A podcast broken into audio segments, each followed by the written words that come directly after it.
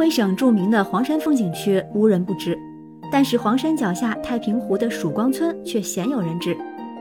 喜成本着发掘小众目的地的心态，两手一摊，一脚油门就奔着去了。曙光村在一个三面环水的半岛上，坐落在黄山脚下，拥有与世隔绝的地理位置，形状似一轮弯月，又名月亮岛。这里是中国十大名茶太平猴魁的核心产地。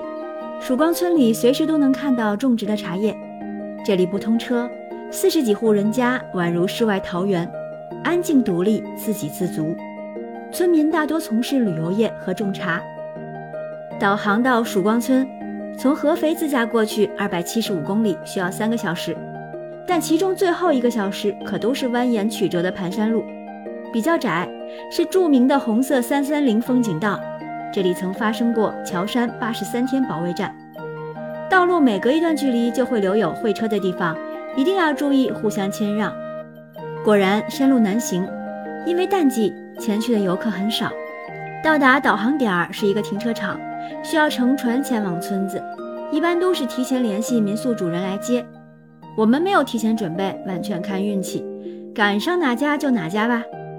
到达码头，正琢磨怎么坐船的时候，看到一位撑船的本地人跟我们打招呼，可以去他家民宿看看，价格是每人二百二十元，包含一晚住宿和三顿饭。来都来了，虽然感觉价格有点贵，还是决定先去村里看看。整个村子就是我们两位游客，很多民宿也是歇业的状态。但是听村里人说，到了夏天、周末或者旅游旺季，都是周边开车过来度假的本地人。曙光村最大的亮点，当然就是在曙光村看曙光喽。看日出是必须安排的。清晨的湖面上飘着一层薄薄的雾气，这雾气轻柔又神秘，仿佛给湖面披上了一层轻纱。